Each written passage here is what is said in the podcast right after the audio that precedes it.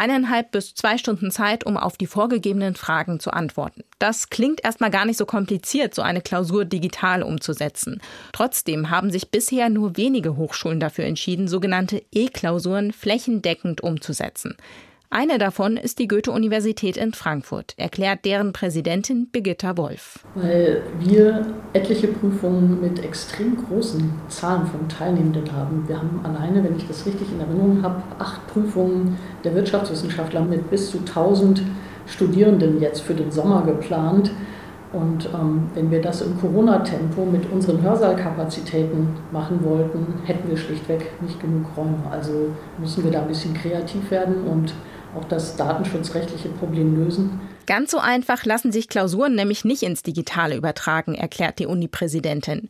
Überwachung durch die Webcam zum Beispiel geht aus Datenschutzgründen nicht. Gleichzeitig müssen bestimmte Inhalte abgefragt werden und alle müssen zeitgleich Zugriff haben. Eine ganz neue Herausforderung, sagt Lars Pilz. Er ist stellvertretender Studiendekan im Fachbereich Wirtschaftswissenschaften an der Goethe-Uni. Hier werden in den kommenden drei Wochen gleich mehrere große Klausuren online geschrieben.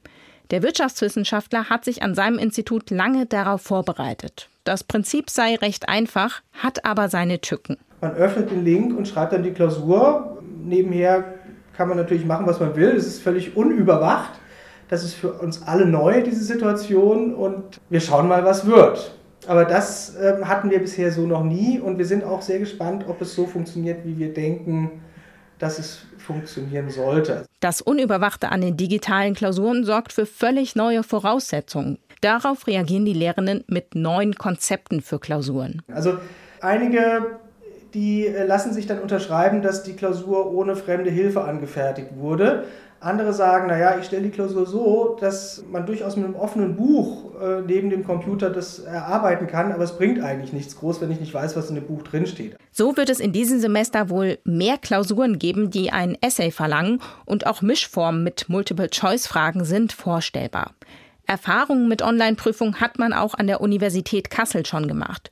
Jörg Rekate ist Professor für die Geschichte Westeuropas. Er hat vor allem mündliche Prüfungen schon digital abgenommen. Dafür wird dann ein Videokonferenzprogramm genutzt. Das hat an sich gut funktioniert, sagt er, doch eben nicht immer. Das System habe Tücken. Das eine ist schlicht und ergreifend die Technik, die Ausstattung mit der entsprechenden Technik ist einfach bei den Studierenden auch sehr unterschiedlich. Manchmal hört man sie gut, manchmal hört man sie weniger gut dann passiert es eben auch immer mal wieder, dass die Internetverbindung nicht besonders gut ist oder instabil ist. Und er ergänzt, das Zwischenmenschliche fehle komplett.